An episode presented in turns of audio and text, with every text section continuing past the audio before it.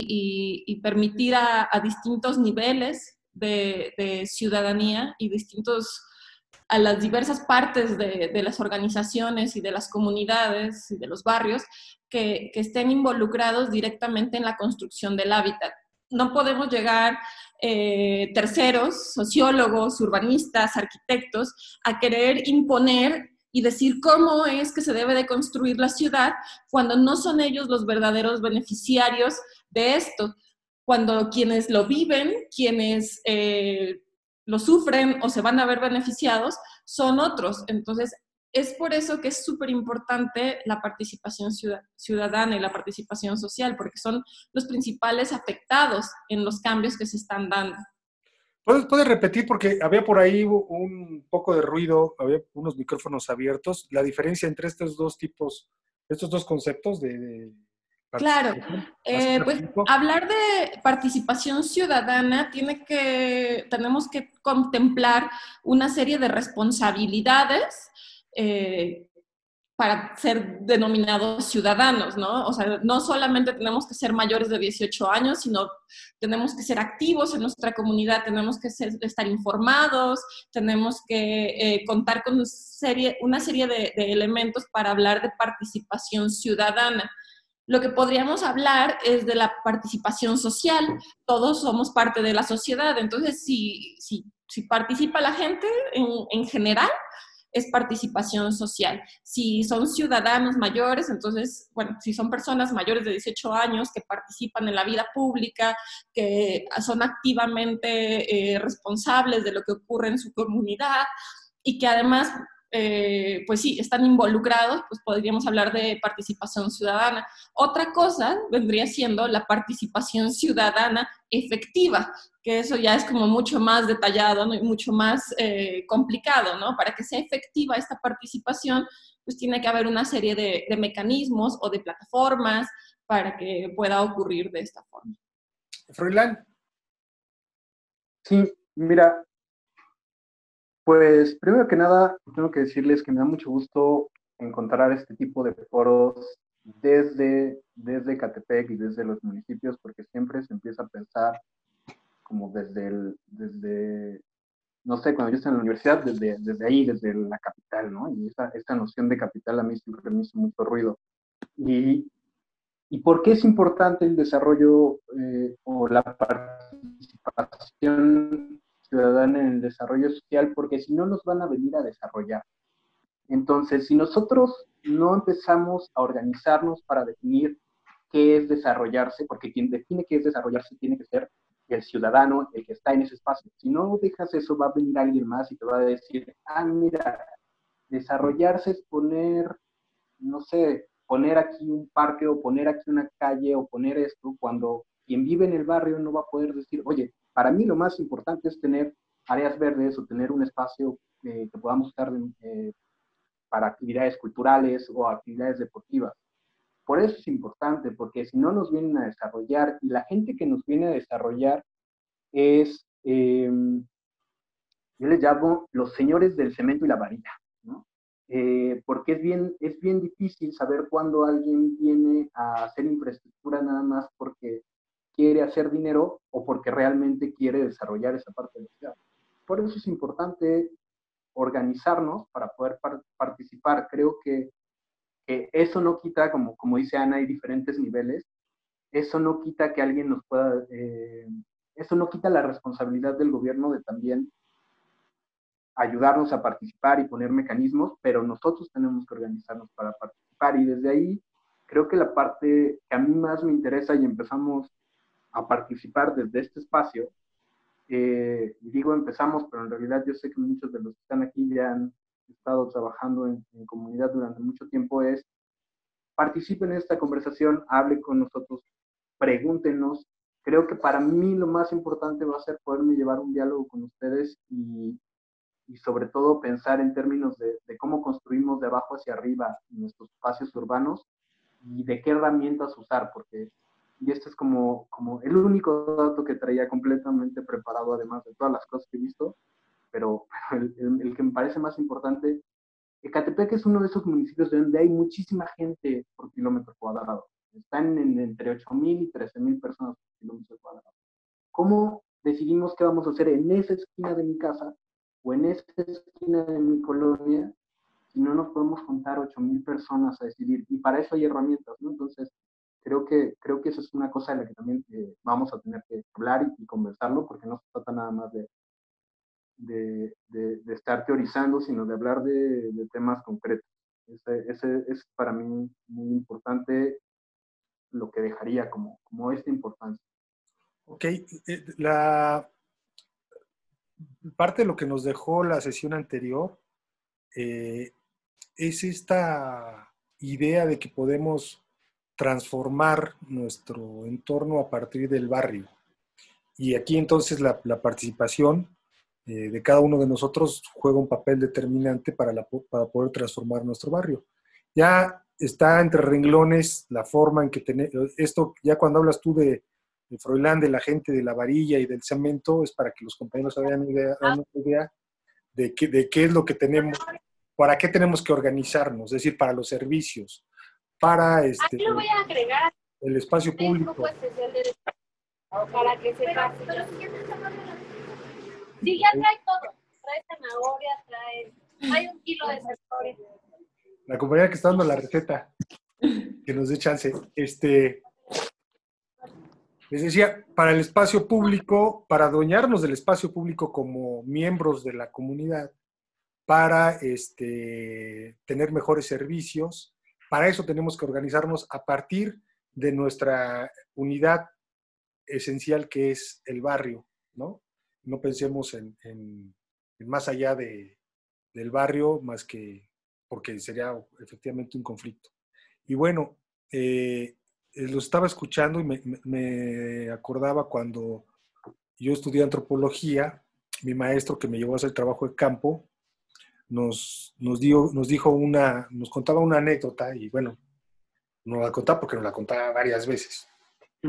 Él, eh, él es un gringo que pues, es un bill gringo así de dos, de dos metros, rubio, etcétera, parece gringo, gringo, gringo, ¿no?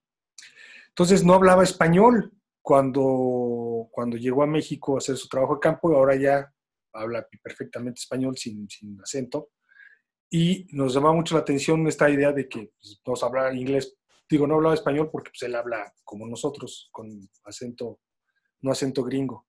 El caso es que tenía, este, lo dejaron en una casa con un campesino indígena en Tlaxcala y, este, y, el, y, el, señor no, no, no hablaba con él porque pues, no hablaba el otro nada de español, el otro no hablaba nada de inglés y pues no, no había mucha, mucha comunicación. Entonces lo primero que se le ocurrió al maestro fue preguntarle cómo se llamaban los perros, múltiples perros que tenía el señor. Y pues ya saben que el pinto, el negro, el café. Y le llamó la atención que había uno que se llamaba el ingeniero. Después de un buen rato le preguntó que por qué se llamaba el ingeniero. Y el señor le dijo, pues que es que este es rete pendejo.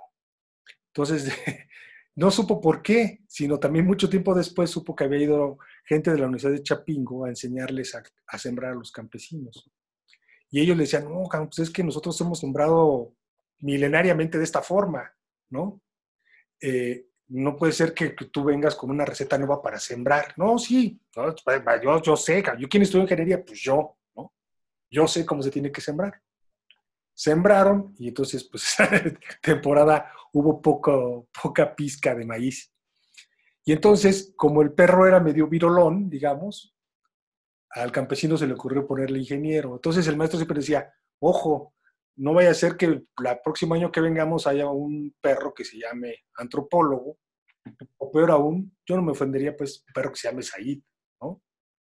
Y es muy importante entonces que nosotros como miembros de una comunidad tengamos proyectos y que no vengan del exterior, como decía Ana, ¿no? Urbanistas, ingenieros, este, sociólogos, antropólogos, rete pendejos a querernos decir cómo tienen que ser las cosas y nosotros sabemos que aquí se inunda. Nosotros sabemos que aquí pasa esto, nosotros sabemos que aquí existe esto, y aquellos con la teoría no vengan a decirnos cómo se puede hacer. ¿De qué manera podemos entrelazar y si nos pueden contar algunas experiencias y qué recomendarían ustedes para que empecemos a organizarnos de una manera independiente, de una manera autogestiva, que después podamos juntarla con las autoridades y juntarla con especialistas para poder empezar a hacer proyectos? Ana o Froilán, quien quiera. Eh, bueno, pues a mí me gustaría empezar por algo que es obvio y es hablando con mis vecinos, ¿no? Creo que una de las cosas que, que hace la forma de vida que tenemos, incluso dentro del barrio, es que yo me entero de lo que pasa en mi calle, lo que pasa en la calle principal por la que llego a mi casa, pero no me entero de lo que pasa tres cuadras atrás, porque nunca voy para allá. Y parte de los problemas que vive el, el barrio también pasan por hablar con todos los actores. Yo creo que es muy importante hacer diagnósticos de la comunidad y de lo que está pasando desde los ojos de la comunidad eh, y, saber cuáles son los problemas. Y, hay un montón de herramientas, ¿no? Al, final creo que te puedes enterar de la historia que hay ahí, de los conflictos que hay ahí, de los problemas. Puedes verlo desde una perspectiva de, de género, puedes verlo desde una perspectiva de juventudes, pero la cosa es empezar a hablarlo con los vecinos. Eh, creo que hay, que hay herramientas, a mí siempre me ha, gustado la cuestión del, de hacer mapas, de hacer recorridos, cartografías comunitarias, que es básicamente salgo, me junto con mis vecinos y vamos a dar toda una vuelta a la, a la cuadra, vamos a dar una vuelta a la colonia, vamos a decir, mira, aquí no funcionan las lámparas, aquí se juntan los malandros, aquí se junta la basura, aquí se inunda cuando llueve, porque hay cosas que no sabemos. Yo puedo haber vivido mucho tiempo en, mi barrio y aún así no, no conozco todo. Entonces creo que, por ahí empieza y, creo que hay tres cosas fundamentales. Saber quién está viviendo en ese espacio, y quiénes son nuestros vecinos, pero no solo nuestros vecinos de la casa continua, contigua o, o de la tienda o del taller mecánico, también por ejemplo, ¿qué ruta pasa por aquí? ¿Y por dónde pasa cada ruta? ¿no? ¿Qué, ¿Quiénes son los grupos de, de, de bitaxis? ¿Quiénes son los grupos de taxistas? Porque ellos también van a estar involucrados en, en ir construyendo esa ciudad y porque saber quiénes están ahí, qué ha pasado a lo largo del tiempo, reconstruir la historia de los lugares. Eh, ese es un proyecto que a, mí, eh, que a mí me ha tocado mucho, que me ha gustado mucho, que es eh, algo que, que, se llamaba Ponle historias a tu colonia, lo hacemos en la, en la Alianza para la Regeneración Urbana, y era acercábamos a los jóvenes, a la gente de mayor edad, nos empezaban a contar sobre, sobre la colonia y al final hacíamos un mural sobre la historia de la colonia, para, para realmente que todos nos enteremos qué ha pasado ahí. Y salen cosas impresionantes, leyendas, fantasmas, eh, el árbol donde los zapatistas sembraban, sembraban sus, fusiles, porque ahí los, los ocultaban. Pero eso nos, nos ayuda a volver a entender un poco nuestro espacio, qué fueron las cosas más duras que nos pasaron, cuándo se inundó, cuándo tembló, eh, e, este tipo de cosas. Dotarnos a través del diálogo de, de, de tener esos elementos es muy importante porque luego vamos a tener que ir a presentarle a las autoridades y a la gente que con la que vamos a construir este nuevo espacio y decirle, oye, no, no, no, a ver, nosotros ya, ya sabemos dónde se inunda, ya sabemos esto, ya sabemos qué está pasando, ya lo vimos entre todos y todos estamos de acuerdo que estos son los problemas principales de nuestra, de nuestra comunidad. Este es el primer paso. Creo, que, creo que es el primer paso y va por ahí. O sea, un diagnóstico implica saber, aquí necesitamos una biblioteca, ¿no? Claro. Entonces, platicar, a lo mejor por ahí hay alguien que sabe de historia y podemos ir como haciendo un diagnóstico de la necesidad de, hacer, de tener una biblioteca ahí, pero me refería a alguien de historia porque puede ser nuestro, nuestro cronista, ya sabemos, y podemos ir con las autoridades y decirles, aquí tenemos un cronista acá del barrio y queremos una biblioteca. Y hay muchos y son muy buenos. Eso me parece interesante, pues, porque creo que es muy importante recrear la identidad a partir de, de estas este, historias ¿no? que, que, la gente eh, sabe sobre, sobre los lugares, sobre los espacios. ¿no? Creo que es fundamental el papel. Y que la gente sabe, disculpas ahí nada más, la gente sabe por qué hay ciertos espacios que se están de un modo y no de otro. Porque ahí se inunda, entonces no, no tienes una tienda o no tienes no sé, algo no ocurre de cierto modo, el tianguis no se pone ahí porque ahí se inunda. Y el ingeniero no va a saber. Sí. Claro. Sí, no, no, no. Nos queda perfectamente. Qué bueno que lo subrayas, pues, ¿no? El papel que necesita el gobernante o quien toma las decisiones este, el, papel que, que, que, requiere del conocimiento local, pues, ¿no? Para tomar buenas decisiones. Ana. Bueno, yo también creo que el diagnóstico es una parte fundamental, eh, pero me voy a ir como un poco más para atrás. Para yo poder transformar mi barrio o mi comunidad, lo primero que tengo que hacer es generar una red de alianzas. Eh, sí, conocer a mis vecinos, pero empezar a tener claro con quiénes tengo cosas en común, con quiénes tengo problemas en común y, cómo podemos trabajar en conjunto para solucionarlo, ¿no? O sea, cómo nos podemos aliar, cómo podemos volvernos amigos o, simplemente compañeros de causa, ¿no? Eh, después, lo que podríamos hacer como vecinos es empezar a platicar con nuestros vecinos y preguntar cuáles son los problemas más importantes para todos. Una vez que se identifican eh, aquellos elementos que tenemos en común, pues es más fácil juntarnos y decir, ok, ahora vamos a hablar del problema del agua, ahora vamos a hablar del problema del tráfico, ahora vamos a hablar del problema de que es algo que compartimos entre estos, estas alianzas que empezamos a generar. Lo que yo recomendaría en, otro, en el siguiente nivel sería lo que mencionaba Froilán, que es eh, el mapeo de, de, de estas situaciones el mapeo de, los lugares que más me gustan, de los lugares que menos me gustan, de dónde se encuentran las problemáticas, de eh, dónde hace falta sí una luminaria, pero donde también se junta, este, pues sí, el agua y donde hay como todas estas, estas dinámicas muy particulares de cada, de cada barrio. Y en, en un segundo nivel sería ya, bueno, no, en un cuarto nivel sería el proponer soluciones el encontrar cómo eh, desde los vecinos, desde la comunidad, proponemos que esto podría solucionarse. Eh, eso sería como desde un nivel técnico eh, lo que se buscaría, se propondría hacer pero también es fundamental que entendamos eh, cuáles son los mecanismos que existen ya dentro de nuestra comunidad o dentro de nuestra colonia o dentro de nuestro municipio para solucionar estas problemáticas.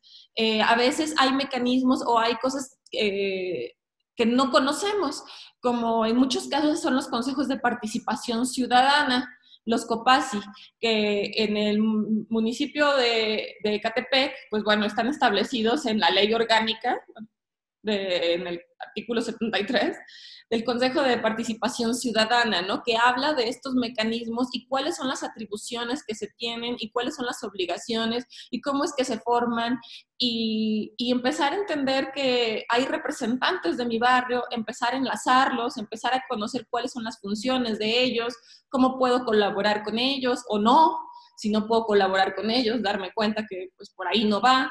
Eh, y, comprender que, que, a lo mejor no porque yo eh, no esté involucrado o no conozca, no significa que no se esté ejecutando procesos de participación comunitaria o participación ciudadana, que sería como lo primero que yo le recomendaría a las personas que quieren transformar su colonia, su barrio, es primero investiguemos qué es lo que se está haciendo desde las instituciones. Puede ser que este, este proceso institucional no se adapte a mis necesidades y entonces yo genero uno nuevo y, va como por ahí la pregunta es ahí, pero también eh, lo que yo les haría en primera instancia de recomendación es conocer cuáles son las cosas que ya están hechas, no inventar el hilo negro a veces, sino entender a qué me estoy eh, sumando o cómo puedo eh, mejorar o incrementar la participación que ya existe.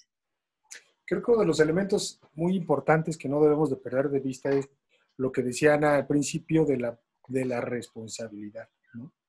Es decir, eh, participar, pero siempre con la responsabilidad de formar parte de, ese, de, esa transformación y no nada más estar en el asunto de la, de la queja o de la, de la propuesta, ¿no? sino también la forma en que podemos nosotros sumarnos a la transformación. Por ahí la, la, semana pasada se quedó pendiente la participación de algunos compañeros. En este sentido queremos este, ver si, si alguien más quiere participar y poder comentar algo a, nuestros ponentes. Si no, vamos a darle la, la, palabra a Emiliano Cisneros y Raúl Ponce en ese orden para que compartan y puedan comentar algo con Ana y con, con Froilán. Por favor, Emiliano. Sí, gracias. Emiliano, me agrada, me agrada eso. Este, lo, lo primero que me gustaría compartirles es eh, la forma en la que comenzó Ana, ¿no? Hablando de la participación social y ciudadana y, y recordando también la parte histórica del compañero Froilán que mencionaba, ¿no? Me hicieron recordar que cuando llegaron los españoles eh, se maravillaron porque sin necesidad de poner el anzuelo, ya saben que aquí todo se mueve con base en el dinero, los mexicas lograban una ciudad limpia y maravillosa, ¿no? Como como no había en, Europa, recuerden que en aquellos años finales de la época feudal, era, era un cochinero verdaderamente Europa, ¿no? Era este, incivilizada, digámoslo así, ¿no? Entonces, los civilizados eran los indios. Este, poco a poco vamos rescatando la verdadera historia, ¿no? ¿Y, y por qué menciono esto? Porque de repente nos podemos equivocar y pensar que las personas no son capaces de crear un ambiente sano en su comunidad, en, la esfera de, donde viven, ¿no? Y, por eso les, hago este, recordar que nosotros hace muchos años no necesitábamos ni siquiera dinero, ¿no? Trabajábamos más o menos como los oaxaqueños, que todavía, este, 500 años después, no pudieron destruir la solidaridad de esos pueblos y trabajan en tequio, trabajan en ayuda mutua, ¿no? Eh, construyendo lo que ustedes quieran, ¿no? Ahorita están construyendo carreteras, pero eh, en realidad han construido todo y podrían construir muchísimo más. Este, sí, eh, la mm, ofensiva del sistema capitalista ha sido terrible de aquellos pueblos y de aquellas gentes que eran solidarias y podían construir a estos ciudadanos mexiquenses en donde cada quien está apartado, pues sí hay, hay un mundo, ¿no? Hay 500 años, ¿no? Hay una cantidad inmensa de fenómenos sociales y bueno, tengo muchísimo más que mencionar, pero yo hasta ahí me quedaría, ¿no? Gracias. E, e, e, es este interesante esta reflexión que hace Tulio sobre eh, los tequios, ¿no? Es algo que, digamos, ya estaba fundamentado en el México antiguo y que se puede retomar, digamos, hay, ya hay historia, ya hay organización. Por ahí está el compañero este, que habíamos dicho, se me, fue su nombre, eh, Raúl Ponce, lo tenemos por ahí, este, Abraham, Sara.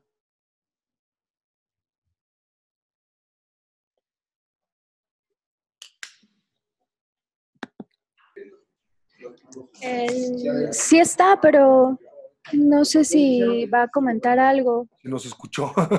sí, no, ya. Bueno, entonces continuamos y ahorita que nos diga otra vez el compañero Ponce si claro.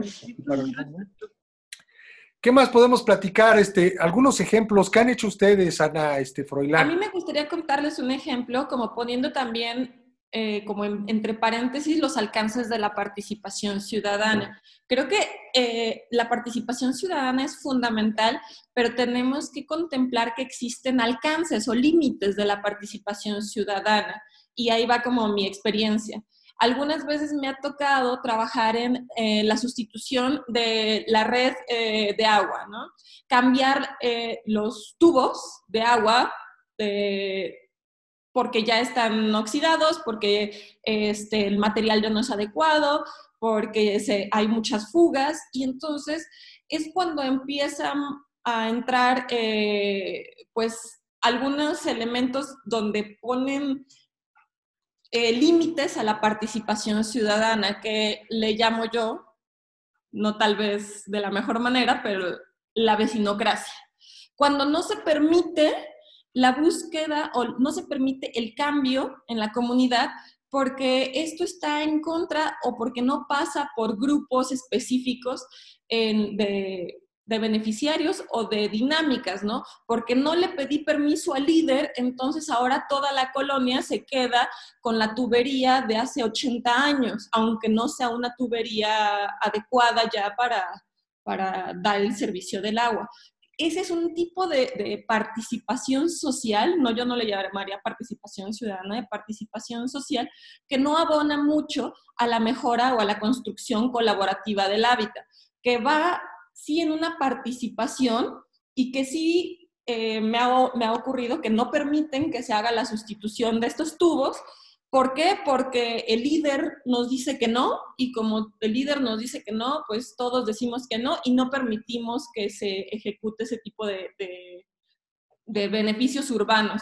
Ese es, ese es el, el, el otro lado de la participación social sí está bien que como comunidad y como población estemos a favor y en contra de cierto tipo de, dinámicas urbanas, pero también hay que escuchar los argumentos y hay que permitir que otras voces eh, participen, no solamente muchas veces eh, estar sobre estos liderazgos o sobre estos grupos que nos dicen sí, esto es lo que nos beneficia a todos o no, sino empezar a, generar un pensamiento crítico informado y que es donde cambia, ¿no? Donde deja de ser participación social y comienza a ser una participación ciudadana con responsabilidad, pero que entender que existen, existen límites y existen obstáculos para que se ejecute esta participación social hoy.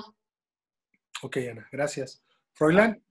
Sobre, sobre ese punto en particular, a ver, si ponernos de acuerdo en, dentro de la familia es difícil, pues con mucha mayor razón va a ser difícil ponernos de acuerdo los vecinos, que somos muchos más. Todos nos ha tocado estar en una asamblea de vecinos, en las que si bien nos va, son poquitos, pero pueden ser 100 personas.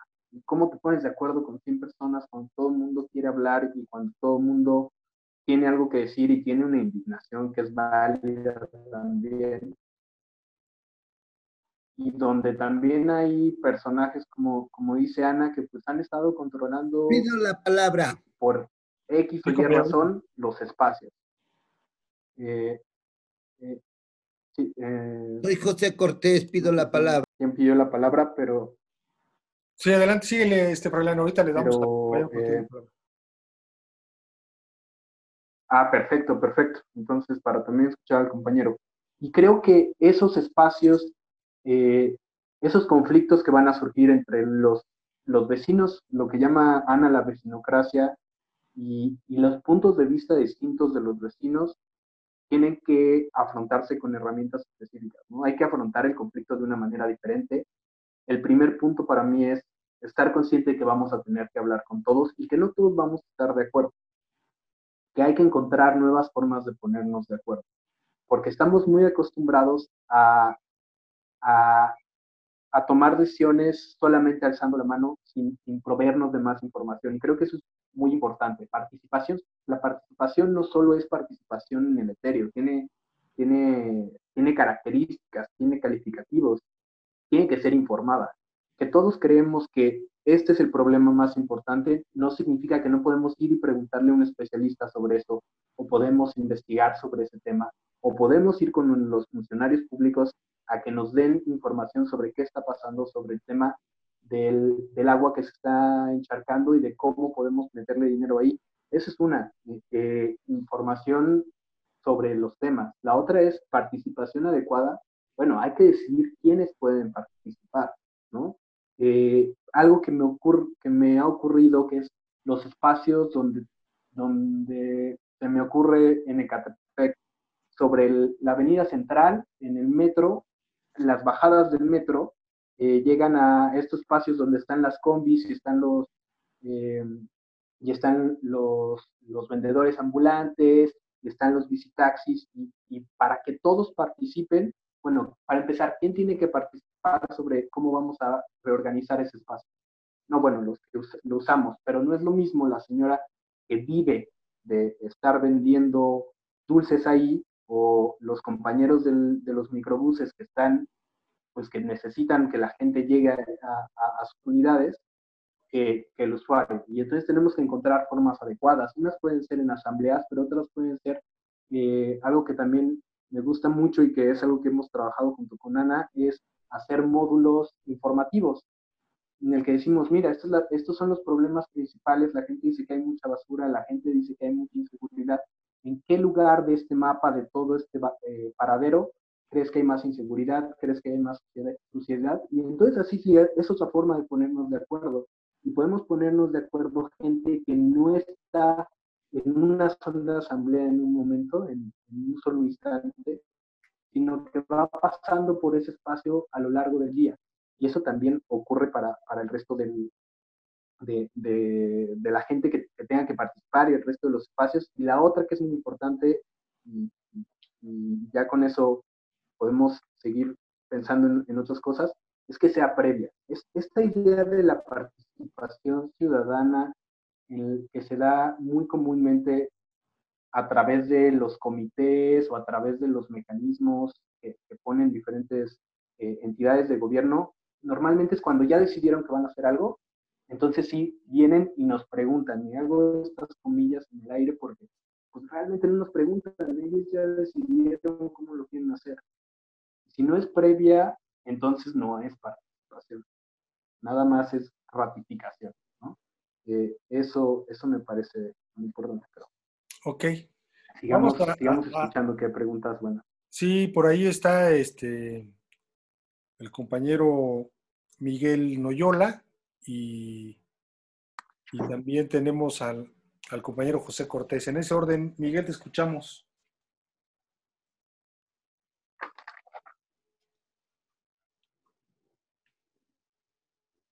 Miguel.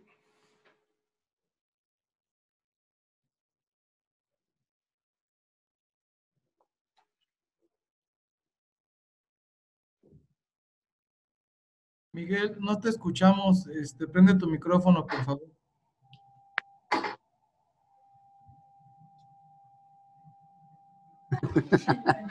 Perdón, lo bueno es que no escucharon. Este, ya me escuchan ahora sí, ¿verdad? Ya, Miguel. Ya, Miguel, gracias. Bueno, este, digo que es muy importante porque entender el desarrollo comunitario sin la participación ciudadana, pues no sería congruente, no sería lógico. Y creo que lo que tenemos que empezar primero a definir qué es participar.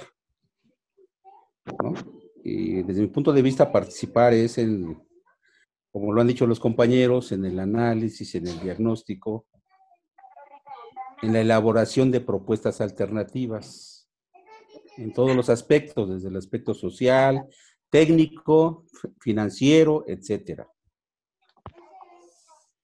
Y eso supone o debe presuponer el diálogo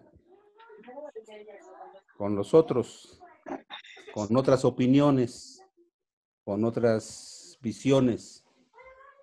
Y entonces quiere decir que tiene que haber capacidad de diálogo, de consenso, para consensuar propuestas. Y entonces eso nos lleva al terreno de la democracia. La participación para la elaboración, el análisis y elaboración de propuestas en conjunto con otras visiones, pues nos tienen que llevar al terreno de la democracia. Y la democracia, pues es también tolerancia, es el reconocimiento del otro, es la pluralidad.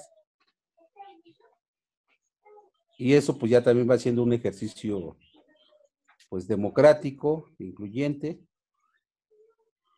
y que tiene que ver también en la reflexión del contexto en el que nosotros aquí en Ecatepec estamos viviendo. Se hablaba la vez pasada de un proceso metropolitano y el tema metropolitano en, en el asunto de la participación tiene mucho que ver porque desde mi punto de vista pues hay de metropolizaciones a metropolizaciones.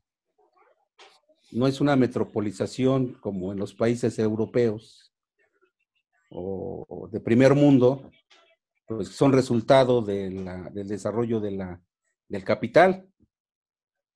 Y entonces como que a lo mejor van de la mano de, de, la planeación, de la tecnología, etcétera, ¿no? Aquí, la metropolización en, en nuestra zona, pues, aquí en, el Valle de México, pues se da más bien por las contradicciones del capital. Se asientan aquí, hay eh, zonas marginales, todas somos zonas marginales, todas las periferias somos marginales. Y entonces, pues, se desatan procesos de movilización social, que es otra parte de la participación, pero como del otro lado, es la protesta, es la organización para enfrentar y confrontar al gobierno para resolver demandas muy concretas son dos cosas, desde la participación para la ejecución, la planeación y todo esto de las propuestas alternativas y la otra parte de la movilización o de la organización social.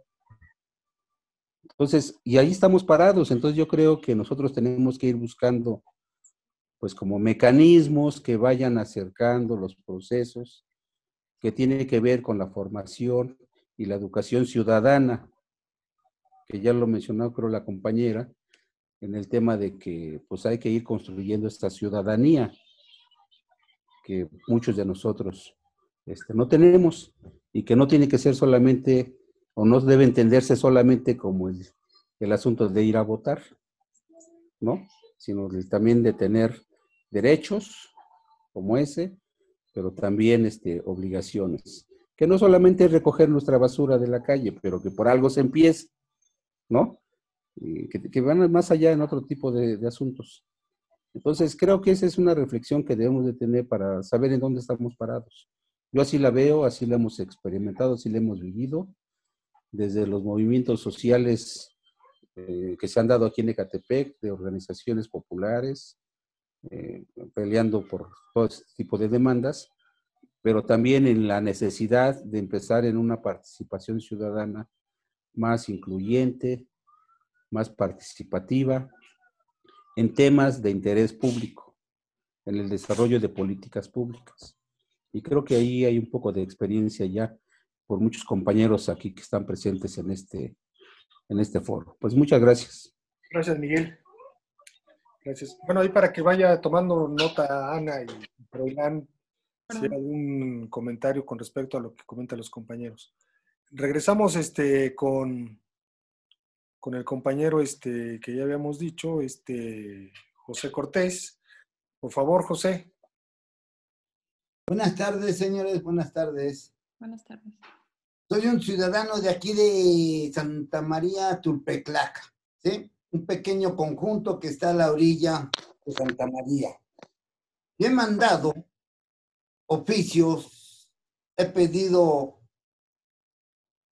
que nos vengan a bachear la calle de Avenida de las Torres, una calle que lamentablemente nosotros los ciudadanos, todos los vecinos de aquí, pusimos eh, asfalto hidráulico, cemento. Tenemos una planta acá atrás que pertenece a la arrocera Morelos, la cual nos han echado a perder toda esa calle. He metido yo como ciudadano varios oficios, las cuales no he tenido contestación ni por parte de obra pública, ni por parte de servicios públicos, ni por parte de bacheo de nadie.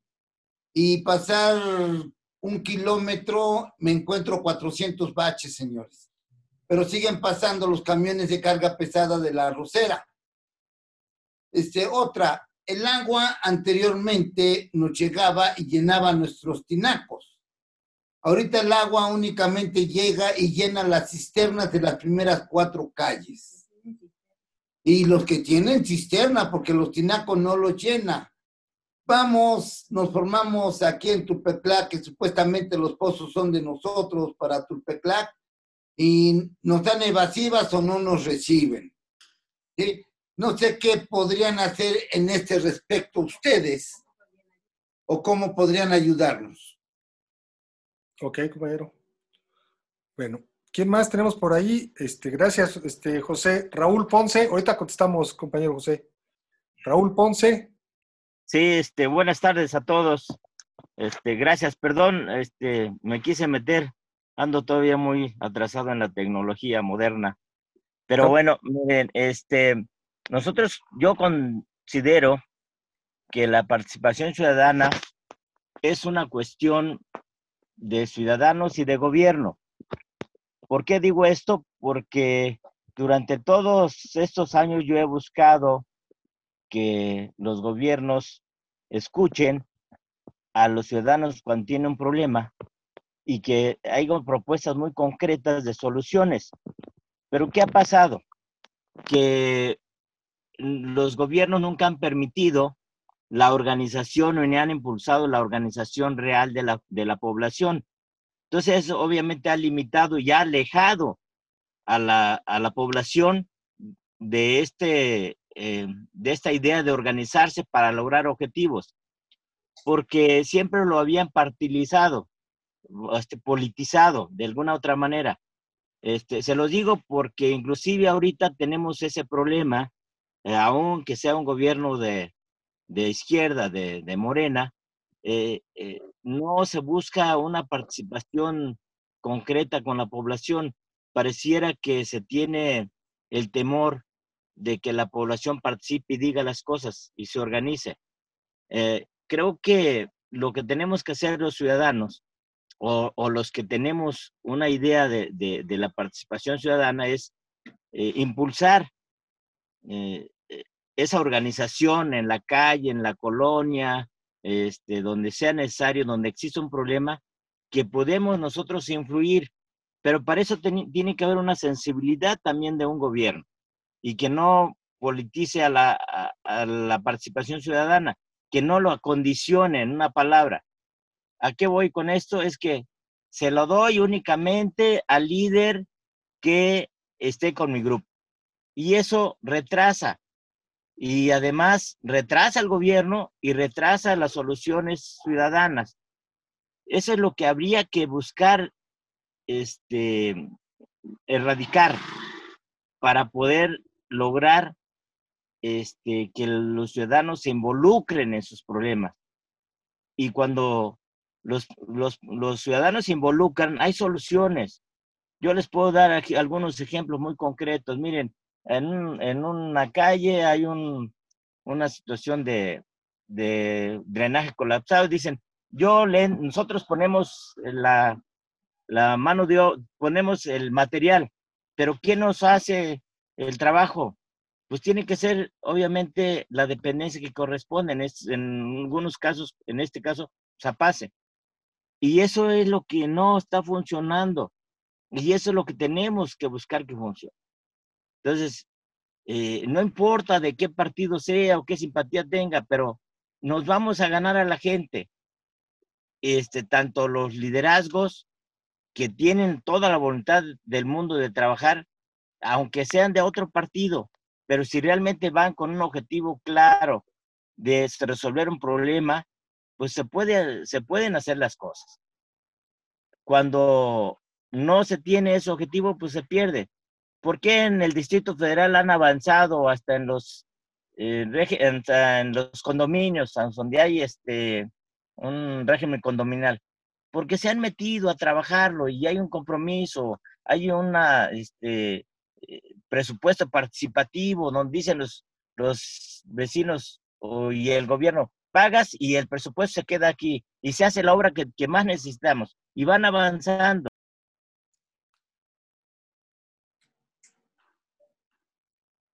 Ya perdimos al compañero, ¿no? En el audio. Sí. Sí, ya no, ya no, ya no lo oímos. Bueno, ¿quién más tenemos por ahí pendientes? Este, ahorita comentamos algunas cosas que alcanzamos a agarrar ahí de Raúl. Este, creo que sigue Gris Márquez y el profe Ramón. Para terminamos esta, primer, esta primera parte de, comentarios. No sé si me puedan dar de los a mí la palabra. Para, para después ya cerrar con, con, el diputado Faustino de la Cruz y regresamos con nuestros ponentes que es este Ana y Froilán, ¿no? Entonces en ese orden tenemos a Gris, profe Ramón y, y al diputado Faustino. Y regresamos con Ana y con Froilán con comentarios sobre lo que han escuchado de ellos. Bueno, yo he estado pidiendo la palabra, pero no, este, vamos, no, no, puedo manejar muy bien esto para... Ernesto López. Sí. a ver, ya, ya, te nos metiste, pues, adelante. Gracias. Ya le volaste ahí a la compañera Gris, o dale chance a Gris y luego ahorita regresamos contigo, este, compañero. Adelante, Gris. Ay, muchas gracias, muy amable. Este, bueno, miren, yo creo que falta mucho interés también de los gobiernos para tratar de involucrar a los ciudadanos. Quiero compartirles un poquito la experiencia que, que tuve en un área que para mí fue muy importante, precisamente del tema que estamos hablando, que es la participación ciudadana. Eh, era un área que este, em, se llamaba Fortalecimiento Ciudadano y Políticas Públicas. Eh, ¿Por qué? Porque era considerado muy importante, porque era precisamente aterrizar todas las estrategias y las políticas públicas directamente hacia la ciudadanía, directamente a, los, a, los, a las comunidades. De esa área surgieron eh, muchos eh, iniciativas muy importantes como la que comenta Raúl Ponce, que es el presupuesto participativo. Pero aparte de esta, que es muy importante, que únicamente se ha hecho por primera vez aquí en, en Ecatepec, de esa vez fue en el 2007, si mal no recuerdo, y de ahí ya no se ha vuelto a retomar, que sería muy bueno que ojalá y que nuevamente Morena quede y que se pueda impulsar. Pero también, bueno, pues hubo la, la cuestión de las escuelas de gobierno y ciudadanía, Sabemos que en cada una de las colonias existe un líder nato que va, este, esa eh, mujercita inquieta, el, que nos llaman muchas veces metiches y que en todo queremos estar, pero es muy importante porque precisamente sabemos lo que decía Froila, ¿no? Hacer un diagnóstico, empezar a involucrarnos en la problemática de nuestra comunidad. Y esas escuelas se trataba también de esos liderazgos natos, fortalecerlos, fortalecerlos mediante eh, talleres, pláticas, cursos, inclusive eh, también en esas este, se derivan las casas de buen gobierno. Me, salto así es que son tantos, en veras fueron las escuelas de gobierno y ciudadanía, fueron las casas de buen gobierno, fueron este, el presupuesto participativo, los OLIS, que eran los, observatorios locales de inclusión social. Por ejemplo, todas estas salen de fortalecimiento ciudadano, todas estas iniciativas. Entonces, imagínense la importancia las casas de buen gobierno. Una casa como las que todos tenemos en la comunidad, en la cual llegaban todos los vecinos a tener clases de, que la vecina se había tejido, de que este, em, la regularización, por ejemplo, eh, clases de pintura, de tal manera, y también ahí se llegaba, era la manera de aterrizar todo el gobierno, de llevarlo a la comunidad. ¿En qué sentido? De todo lo que se estaba haciendo en el gobierno y lo que queríamos hacer como programas de gobierno, llegar y hacerlo en la comunidad. Era involucrar de alguna manera a todos los ciudadanos. Y cosa que desgraciadamente ahorita no se hace. Decía la compañera Ana de la cuestión de los consejos de participación, efectivamente parecen ahí, pero también este, llegó el momento en el que se convirtieron en, pues no sé, en, en bueno, como que venderse al mejor postor, no. Yo soy Consejo de Participación Ciudadana y nada más yo puedo aportar a la comunidad y no voy a permitir que ningún otro compañero compañera de la misma comunidad o le llegue el recurso y no la pueda, no involucran más allá. Entonces, pues bueno, yo creo que también aquí necesitamos que se haga una, em, no sé, poner otros actores que puedan este, estar en la comunidad.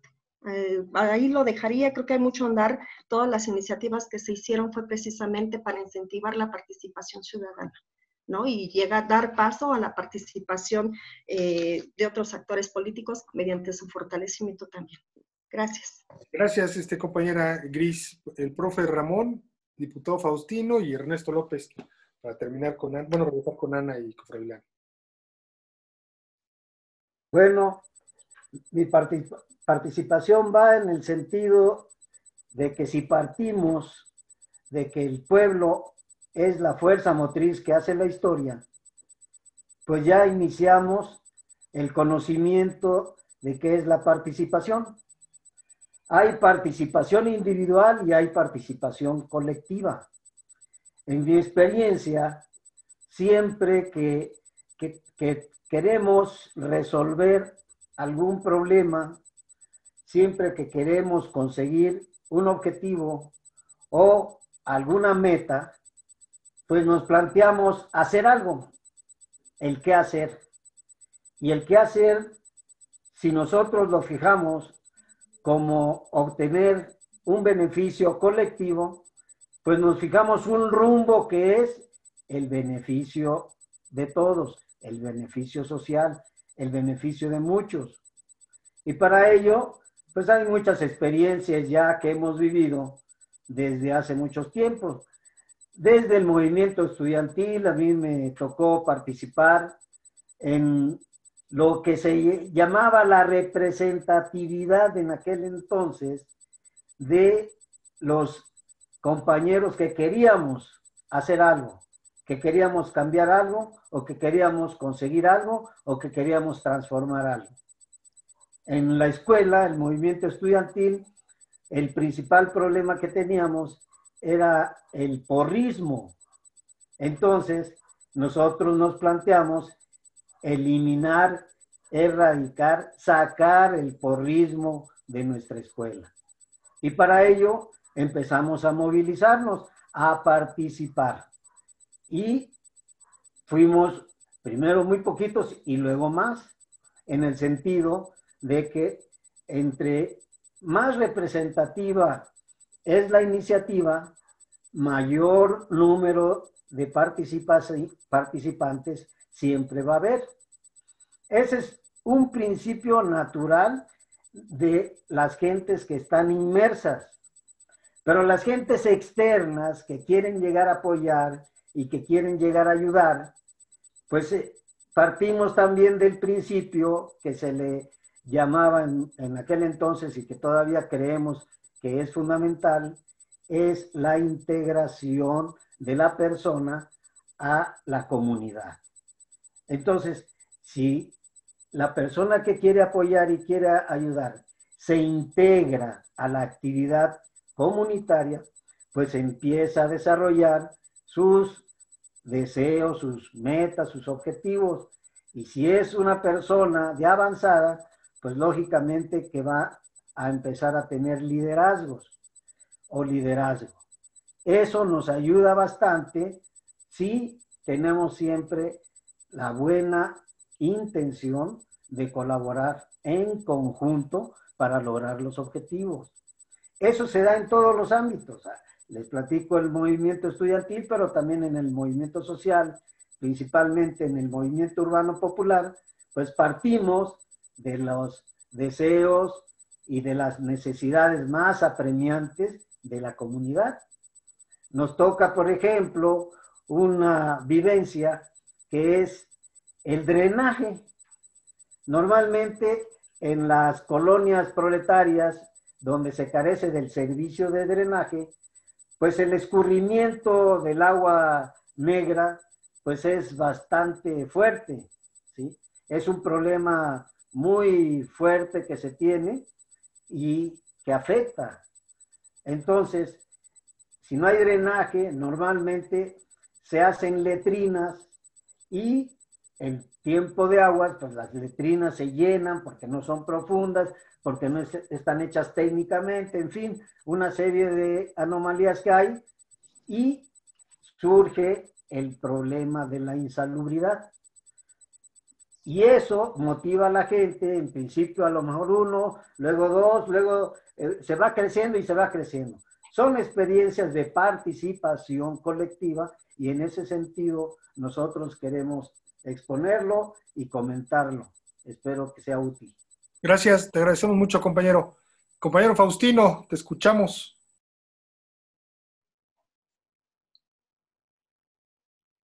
Buenas tardes. ¿Qué tal? Les, les felicito por todos los que están participando. Es un tema medular, el de la comunidad. Y bueno, por la experiencia misma de la sociedad en organizarse, pues tenemos que hoy analizar y discutir cuál es el rol de los que hacen comunidad en tiempos de cuarta T o en, en tiempos de cambio. Lo decían por ahí que este, no basta nada más tener un gobierno, sino también quienes están en el gobierno tienen que tener una visión de corte comunitario para que éstas puedan ser empoderadas y, y, pues se justifique la razón por la cual la gente se organiza. Eh, eh, entonces tiene que ser una simbiosis gobierno-comunidad y, y, hoy tiene que, quedarse esa es la esperanza, esa es la expectativa de la ciudadanía. Y para ahí los que traen gestiones, pues lo, lo, lo que tenemos que hacer ahorita, pues es hacer la gestión ante un gobierno municipal, estatal, que carecen de esa visión, de esa experiencia, y ello les permite pues ser este, omisos al dar respuesta o al no dar respuesta en este tema. Eh, ahí entonces es muy importante que hagamos organización comunitaria, ciudadana, concientizada, para que podamos trascender tanto en la esfera social, comunitaria, como en la esfera de gobierno ejecutiva y desde luego en beneficio pues de la gente, para que haya pues sí un desarrollo de manera integral de la comunidad, pero también de los ciudadanos. Pues esa era mi participación, agradecerles que, que nos están ahí este, apoyando y estamos como siempre ahí a sus órdenes. Gracias, compañero. Bueno, eh, Ernesto López. Sí, sí, buenas tardes a todos. Este, en verdad, qué interesante esto. Para la sociedad, considero yo, es medular la participación ciudadana. Nada más un breve, una breve introducción. Muchos de nosotros llegamos a la quinta zona, bueno, estarías o a Catepec, llamémoslo así, eh, sin la experiencia en el movimiento urbano. Veníamos, en el caso muy particular, veníamos del movimiento sindical, de tal manera, pues, que al menos hablar ante 10, 20 gentes ya teníamos cierta experiencia. Surgieron los problemas y empezamos a, a, a practicar lo que de alguna manera habíamos visto en otras organizaciones sociales, como por ejemplo con AMUP, en aquel tiempo el nacimiento de UPRES, en donde, bueno, este era muy diferente a nuestra experiencia. Y aplicar, pero aplicar aprendiendo sobre los pasos, sobre los problemas que teníamos. Se, se lleva a cabo un movimiento social bastante grande, con mucha presencia, pero al, aquí viene la, la, la cuestión, al término de, los, de nuestra lucha, las banderas, pues, por las que empezamos a movilizarnos, se lograron y viene una especie de, relajamiento. Eh, efectivamente, llegamos a ser líderes, pero aquí en las condiciones actuales entendemos que no basta ser líder. El líder debe tener todo el conocimiento del movimiento social.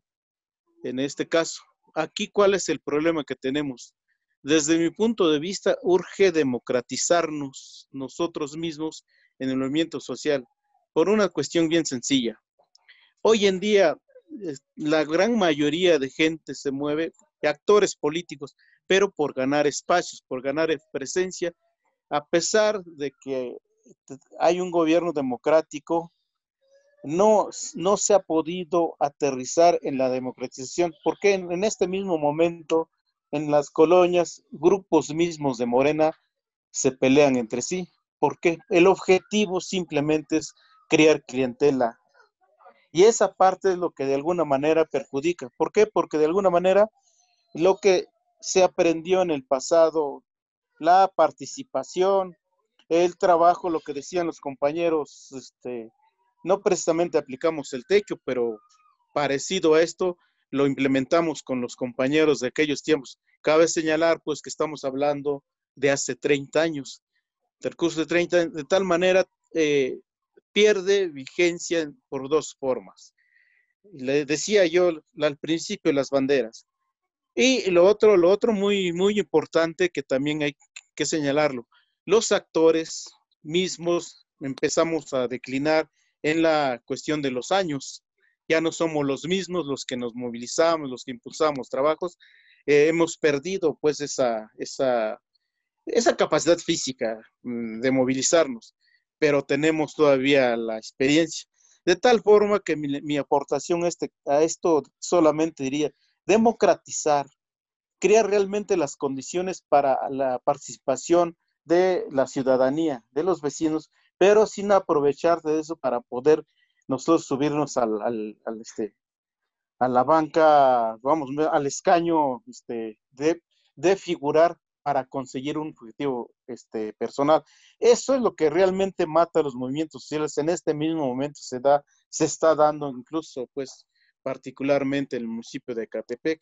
Y cuando, cuando esto lo señalo, pues es con la idea de buscar efectivamente, también tenemos un gobierno que a lo mejor con sus fallas, eso es cierto, pero tampoco somos capaces de llegar y plantearnos totalmente en ese mismo terreno democrático porque de alguna manera cuando llegamos solamente también creemos, decía una compañera, para, para, pues para analizarlo, es que es nuestra gente.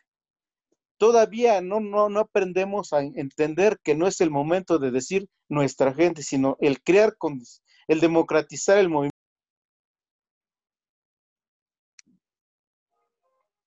Ya perdimos a Ernesto otra vez, ¿no? Ok. Bueno, eh, gracias Ernesto. Este, y Froilán, Ana, hemos escuchado ya algunos comentarios de los compañeros, eh, no necesariamente preguntas. Me parece que estas inquietudes que ellos tienen podemos retomarlas. ¿En qué sentido? En el sentido de la importancia que tiene la participación como un elemento democrático, efectivamente, es decir, un elemento de, eh, está permeado por, por la democracia o debe estar permeado por el concepto de democracia la, la idea de la participación. Es decir, una comunidad que participa es mucho más democrática que una que no participa, sin duda. ¿no? Pues ver, sí, termino porque me, me destanteó la llamada que entró. Gracias. ¿Qué Gracias. ¿O no terminas? Compañero. Bueno, sí, sí, pues lo que decía aquí, como es que me entró una llamada y me destanteó tantito.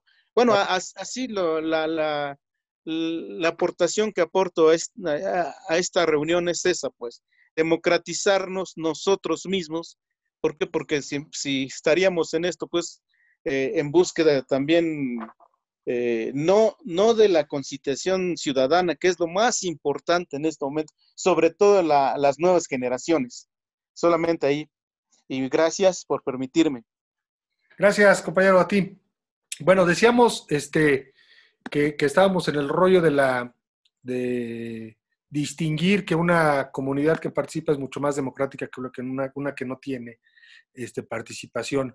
Por ahí este, ya se me fue un poco el avión con lo que ahorita esta segunda interrupción. Este, y otro elemento importante, así, ¿cómo podemos ayudarles a, a la gente que nos está escuchando, que nos está viendo, a organizarse de tal manera que no estemos pensando que es hacer la propuesta al gobierno y ya decimos, ya eso ya es participación ciudadana. Yo creo que no va por ahí, ¿no?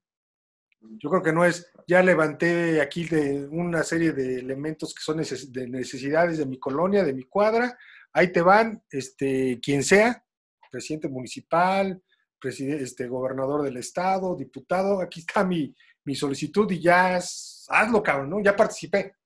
Yo creo que eso no va por ahí, la participación ciudadana, Ana, yo creo que hay que distinguirlo eh, y hacer, eh, hacer notar pues esta diferencia de la propuesta en el sentido de que algunos, yo insisto en algunos ejemplos que nos digan, no, pues en tal colonia, en tal, tal lugar hicimos aquello, etcétera, y de esta forma se puede eh, no depender del gobierno, porque también yo creo que es otra de las cosas que hay que subrayar, que la, lo, que ustedes están, lo que ustedes han experimentado tiene que ver con independencia de que las autoridades lo quieran o no lo quieran hacer.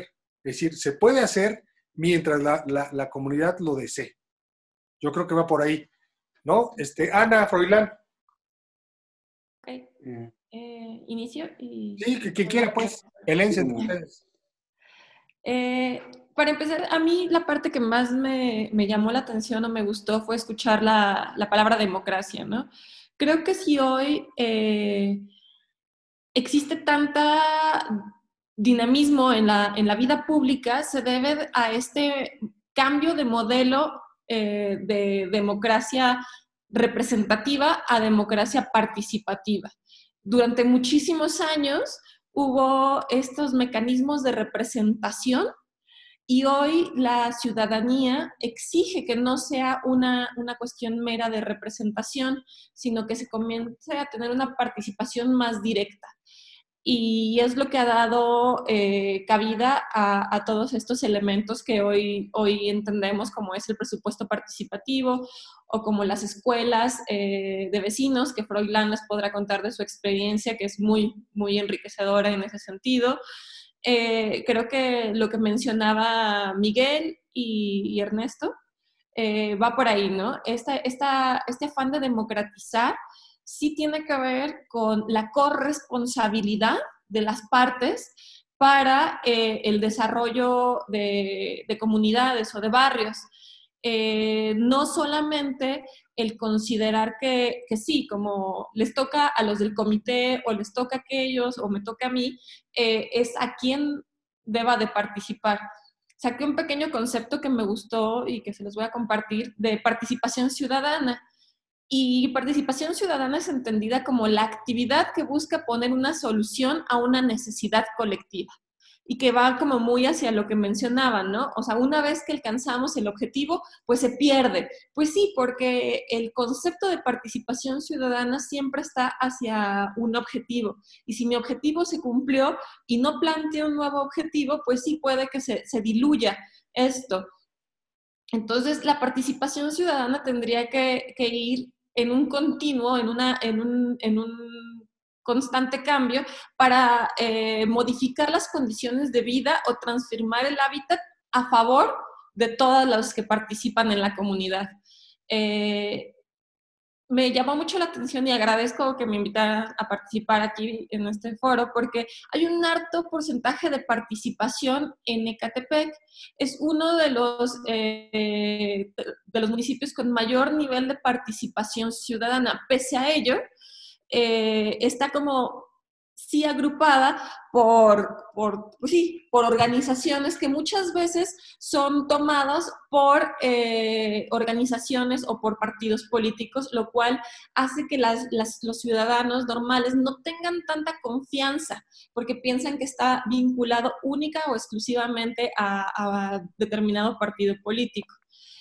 Y, creo que por ahí tenemos, tiene que ir también esta corresponsabilidad de participar, pese a que no esté yo elegida dentro del comité vecinal. Eh, creo, que, creo que hay que entender que no siempre, eh, pues sí, eh, el, la voz del barrio va a ir hacia donde yo deseo ir, y puede que no esté de acuerdo, pero esa, esa discusión es lo que hace nutritivo y es lo que hace construir en democracia nuestro barrio, nuestra colonia, nuestro, nuestro espacio de vida. El que entendamos las diferencias que hay entre la percepción que puedo tener yo y, y los otros. Eh, creo que el beneficio social a veces del mismo conflicto pareciera que no lo vemos, ¿no? Pues es que me peleé con los del comité y no llegamos a nada, pero el que ya exista un conflicto, el que exista una discusión, hace que en un mediano largo plazo podamos llegar a mejores mejores objetivos o mayores logros en, conjunto. Creo que también, eh, como lo mencionaba eh, Gris, habría que retomar experiencias previas para la construcción de nuevos, de nuevos conocimientos. Creo que eh, a veces también creemos que en la Ciudad de México funciona mejor de lo que funciona estos eh, mecanismos como lo son el presupuesto participativo, que incluso se está pensando en eliminar esas votaciones porque no hubo suficiente quórum, no hubo suficiente participación social. Entonces, aunque creyéramos que, es algo beneficioso y que ya se ejecutó en el municipio eh, anteriormente y que es, vale la pena replicar, hay que entender que no, es, que no es la única solución y que en otros lugares donde ya hay más mecanismos o mayores plataformas para lograrlo, tampoco ha solucionado completamente las problemáticas.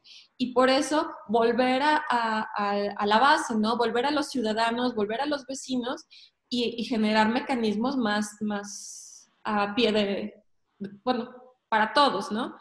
Eh, creo que iría por ahí y agradecer la participación de Miguel, de José, de Raúl, de Faustino, de Gris, de Ramón y de Ernesto. Gracias, Ana. Freud. Eh, pues sí, agradecer mucho las participaciones. Yo, yo, yo empezaría por, no sé si te acuerdan, no me acuerdo quién lo dijo, pero me acuerdo haberla escuchado muchas veces, esta frase de la política es demasiado importante como para dejársela a los políticos. Yo diría que el barrio es demasiado importante como para que lo estén organizando quienes no están ahí, ¿no? Creo que, que en, eso, en eso estoy de acuerdo contigo, Said. Tenemos que trabajar desde el barrio y tenemos que estar preparados para hacerlo bien, constantemente, durante mucho tiempo.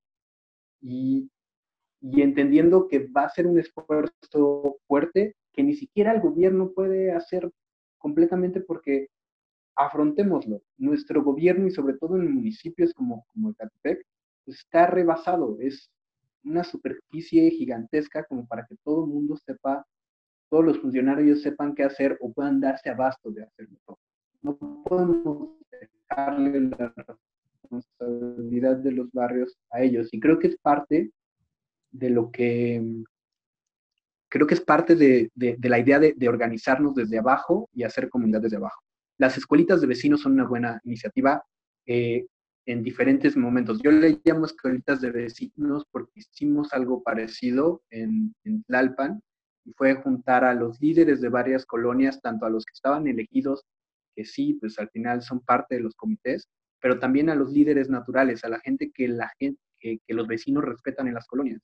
Y los sentamos y hablamos sobre a compartir experiencias número uno, porque, porque nadie sabe todo sobre la participación, cómo, cómo haces gestiones muy básicas, cuáles son estas instituciones, estos mecanismos básicos eh, con los que tienes que, con los que le puedes hablar a, a, a, tu municipio, a la Secretaría de Obras, cuáles son esos canales, pero también eh, de dónde puedes sacar información relevante que te ayude a hablarlo con tus vecinos, a sumarlos. Eh, y, y, este es un esfuerzo que sí creo que vale la pena retomarse. Yo, yo de todo lo que escuché, creo que, que hay dos cosas que quiero subrayar. Una cosa es organizarse y otra cosa es organizarse de manera efectiva. ¿Y qué significa eso? Pues primero significa que si tenemos gobiernos que, que, que ustedes lo estaban diciendo, no nos escuchan o con los que las gestiones van lentas, lo primero que hay que hacer es generar coaliciones de vecinos. Y estos coaliciones de vecinos no solo implican a la gente de esa calle, también implican a la gente eh, de la colonia, implican a los grupos organizados, porque también hay que traerlos a la mesa, implican, yo insisto, los grupos de transportistas es muy importante incluirlos, pero también a las fábricas, por ejemplo. Tenemos muchos espacios. Hace rato hablaban de, de Tulpetlac, me dio mucho gusto escucharlos porque además es un lugar en el que yo pasé mucho tiempo de, mi, de, mi, de mi, infancia. Y, y, pues sí, ahí está la costeña y está esta rosera y hay como sobre la vía Morelos varias plantas. Y bueno, esos también son vecinos. Nosotros les llamábamos, y esto lo trabajábamos con Ana, vecinos institucionales. Pues sí, son una gran fábrica, pero también viven en ese espacio y también tienen problemas por estar en ese espacio también hay que hablar con ellos de estos problemas. No solo se trata de los vecinos de a pie, también se trata de los vecinos grandes que también cuando firman una carta no es lo mismo que, que yo lleve un oficio a que yo me junte con todos mis vecinos y todos enviemos un oficio y además el de la planta mande un oficio. Es, eso, es, eso es ponerle más peso a nuestra organización. También rescatar que, las soluciones a, a, nuestra ciudad, a lo que no nos está funcionando en la ciudad, se tiene que construir desde pequeños éxitos. ¿Qué significa esto para mí? Que, que la gente se suma cuando sabe que ya has estado haciendo cosas buenas eh, para, para el espacio. Eh, recuperar espacios públicos es algo que yo siempre, yo creo mucho en recuperar espacios públicos porque la verdad es que no todos tenemos la posibilidad de vivir en una casa de, dos, tres plantas, ¿no? No todos tenemos la posibilidad de tener espacio para recrearnos dentro de nuestra casa. Entonces, Construir espacio público genera comunidad y esto significa, bueno, hay eh, espacios que están abandonados, hay terrenos baldíos que, si bien no podemos ponernos a construir en ese terreno porque no es nuestro, sí podemos limpiarlo, sí podemos poner un columpio en el árbol, sí podemos poner una pequeña jardinera y los vecinos se van acercando a eso. Y esos son pequeños éxitos que nos ayudan a que nuestra organización sea más efectiva porque además se trata de una organización que está trabajando el territorio, que está trabajando el barrio. De nada sirve, creo yo, estar nada más haciendo gestiones si no, si no le metemos un poco nosotros para transformar. Y eso es pesado, no todo el mundo tiene la, la vitalidad para hacerlo, pero por eso hay que construir más coaliciones sobre, bueno, si ese parque, si ese baldío está ahí, ¿quiénes están interesados? Si eso es bien importante, los jóvenes. Los jóvenes están interesados en tener espacios públicos, porque necesitan espacios para desarrollarse plenamente desde hacer pintas, hacer grafitis, grafitis artísticos que puedan expresar la historia de la comunidad o lo que a ellos les preocupa, o que puedan hacer concursos, o que puedan hacer diferentes actividades culturales, eh, rap. Hay muchos proyectos de hacer rap para luego empezar a eh, recuperar el espacio.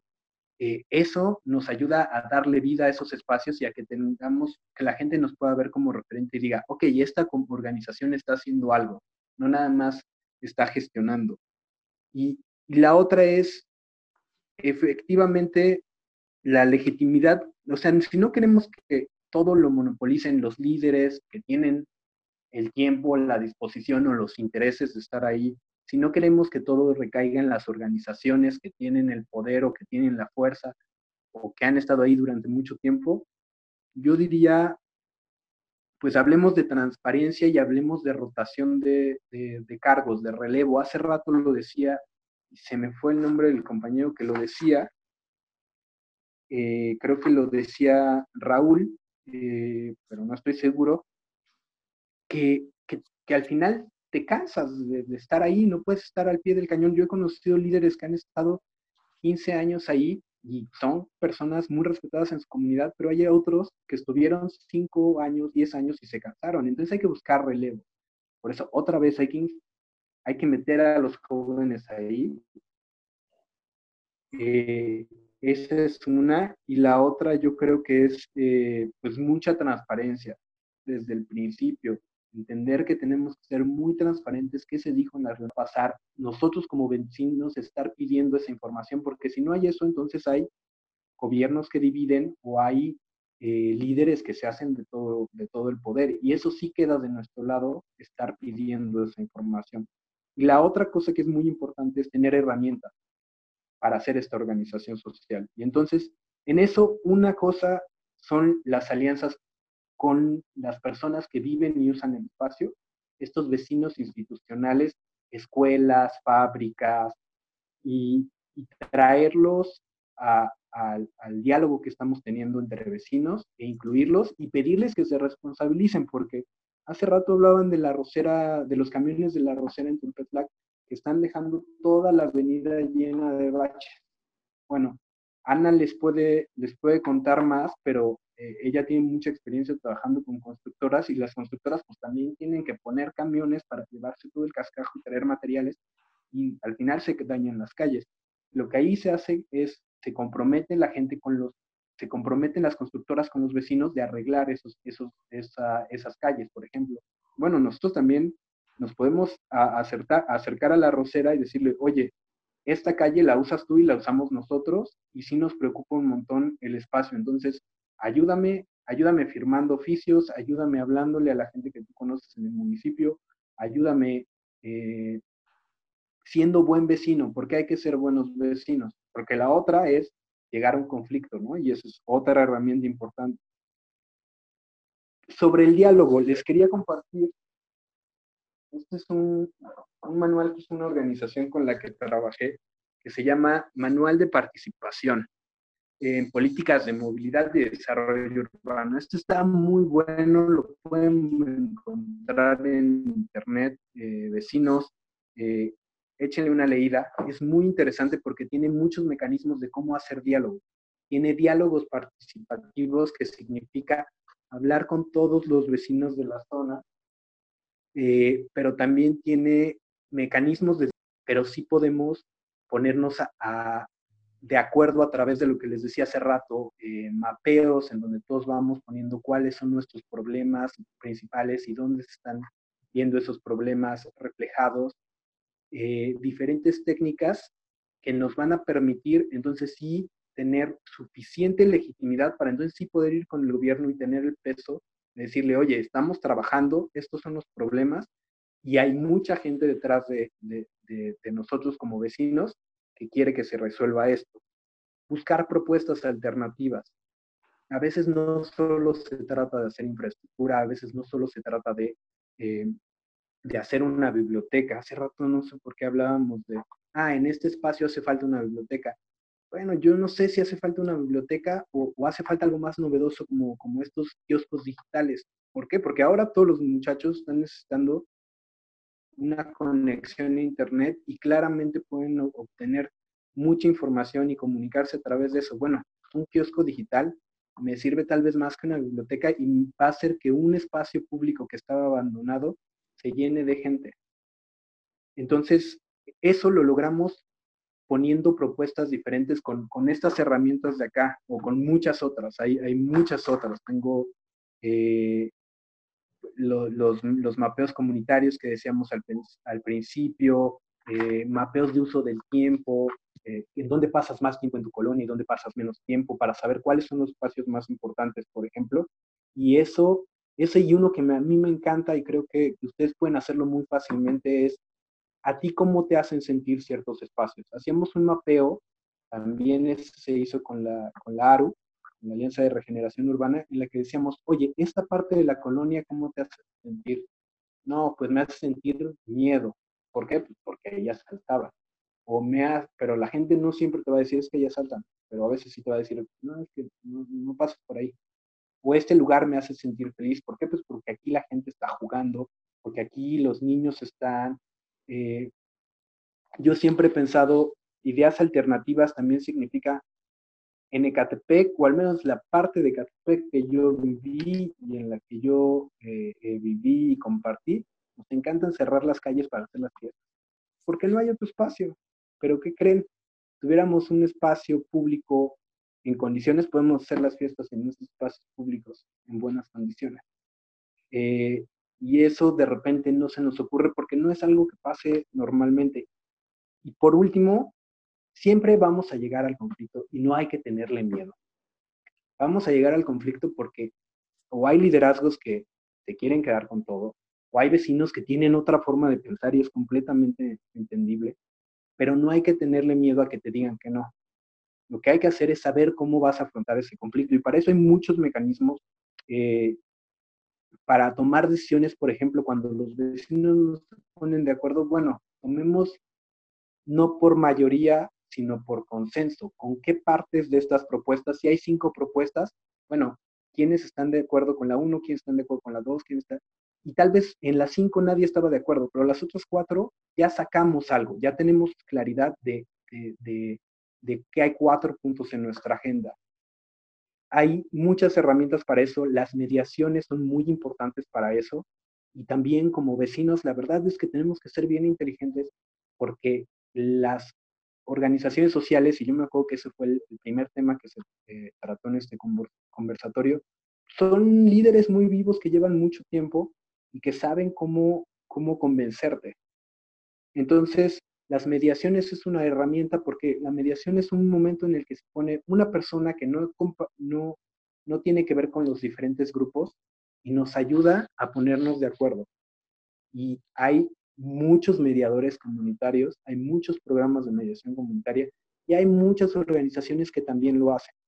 La idea es que necesitamos soluciones a nuestros problemas comunes, tenemos que saber entrarle a esas discusiones, ser muy creativos, poner reglas claras para, para, para poder lidiar con esta gente que la verdad es, es, es muy astuta o que realmente no quiere cambiar las cosas porque es algo que con lo que ha vivido y no sabe hacerlo de otro modo. Eh, hay, hay, que ser muy creativos, hay un montón de herramientas, en cualquier momento eh, creo que tienen mi nombre y me pueden buscar en, redes sociales. Yo les comparto herramientas. La cosa es que sigamos buscando y, y, espero que más o menos ahí aventé unos ejemplos, pero faltan muchos más. Eh, no sé, ahí Ana, ¿qué, qué, me faltó? Porque me faltaron cosas. Ok, dejamos pensar a Froilán mientras. Ana, ¿cómo concluimos? Queremos agradecerle a, Ana, eh, Froilán, su participación. La verdad que ha sido muy, muy, muy rico pues, estar platicando con ustedes, muy satisfactorio pues eh, la participación de los compañeros que nos están escuchando, que nos están viendo. Creo que eh, este ejercicio que nos están contando es efectivamente una forma de horizontalizar el poder, ¿no? No estar esperando el, poder de manera vertical, sino de ejercer el poder de manera horizontal a través de, la participación de todos los que tenemos que ver con las necesidades y con los problemas que enfrentamos al día al día, lo, cotidiano. Gracias, Ana, de verdad. Este, esperamos que participen en los demás, eh, en las demás mesas para poder enriquecer. Mañana tenemos sobre la cuestión hídrica, es decir, sobre el problema del agua, compañeros, para que estén atentos. Hay ahí dos, tres compañeros que se nos quedan en el, en el tintero para poder comentar. Seguramente van a participar en la próxima sesión y que estén muy atentos, sobre todo pues porque vamos a platicar sobre uno de los grandes problemas del municipio, que es el problema del agua. Ana, ¿cómo, cómo cerramos? ¿Cómo, concluimos? Y pues mientras Florian que le vaya también pensando en, su conclusión.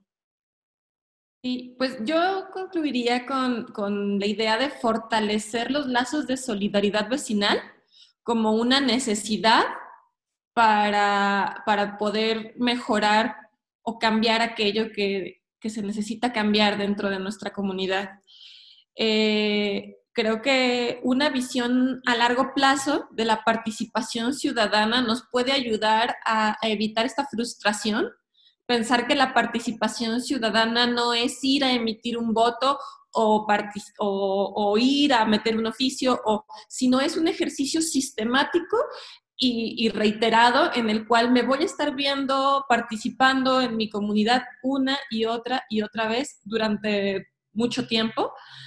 Eh, creo, que, creo que pensar que, la democratización, que tanto nos gusta, o esta horizontalidad no solamente es necesaria, sino también una visión circular en la cual yo no soy más ni menos que nadie en esta comunidad, todos somos parte fundamental de ella y como tal debemos de participar respetándonos y, cuidándonos. Eh, creo que Froilán lo mencionaba y seguramente estará dentro de sus conclusiones, pero incluir a distintos tipos de vecinos, distintas perspectivas, distintas formas de entender el mundo. No siempre eh, ser los mismos vecinos que tenemos la misma problemática y que pensamos lo mismo y que estamos con el mismo partido eso no es tan nutritivo. Cuando, cuando logramos eh, encontrarnos con aquellos vecinos que pareciera que no había nada en común, que nos contraponíamos y logramos generar acuerdos, se vuelve algo súper, súper útil, no solamente para mí, sino para un montón de personas más. Eh, y, creo que el seguir trabajando, el seguir... Eh, colaborando con todas las partes y buscar una gobernabilidad. Y hablando de gobernabilidad no es una institucionalización solamente, sino una, un respeto de las reglas, de los acuerdos que, que construimos como vecinos, eh, de, los, de lo que nos gustaría a nosotros eh, generar a lo largo, a largo plazo en nuestra comunidad. Creo que eh, conversarlo, acordarlo es fundamental y, creo que eso yo concluiría de lo que platicamos hoy. Gracias, Ana. Eh, Froilán. Eh, pues yo quería retomar un punto que, sé que trataron en la sesión pasada, que, una de las cosas que, mencionaban es la población urbana por primera vez es más grande eh, completo, o sea, absolutamente a nivel mundial. ¿no? me acuerdo quién lo decía. Bueno, uno de los ponentes de la vez pasada. Y una de las cosas que nos decían sobre esto es, al final, pues vamos a tener que buscar nuevas soluciones. porque estos problemas, decían, las soluciones que se hagan en Ecatepec pueden, van a ser nuevas y pueden reflejarse en el resto del mundo, algo por así, estoy parafraseando. Yo creo que estas nuevas soluciones incluyen hablar con los vecinos, formar coaliciones con los vecinos, planear junto con los vecinos, ponerse a trabajar junto con ellos y entender que este proceso no necesariamente va a ser sencillo, pero que hay herramientas para lograrlo. Y, están, están en, Internet, las podemos buscar, es lo bueno de esta tecnología, que, ya tenemos muchas cosas en la mano, pero una ciudad o, un Ecatepec ciudad, porque, porque es gigantesco, no, no va a encontrar sus soluciones buscándolas en, lo que hagan otras, otras partes del, del país, porque el fenómeno, lo que ocurre en Ecatepec es, ustedes lo saben, nada tiene que ver la chamizal con Tulpetlac, con las Américas, y síganle sumando. Entonces, va a ser difícil, pero vamos a tener que ser creativos en estas soluciones y creo que hay mucha experiencia ciudadana de estar al pie del cañón y me quedo muy agradecido de que nos hayan invitado, pero sobre todo de haber escuchado a estos vecinos, a, esta gente que es de Catepec, que nos dijo, oigan, sí, muy bonitos discursos, pero estos son nuestros problemas reales que, que, proponen y entender que hay que seguir porque es nuestra casa. Nuestros barrios son nuestras casas y no podemos Ahí, ahí me quedo. Gracias, Freud. Gracias, Ana. Gracias, compañeros. Este, nos vemos mañana a las 4 con, este asunto del sistema hídrico. Muchas gracias a todos por su atención. Hasta luego. Hasta luego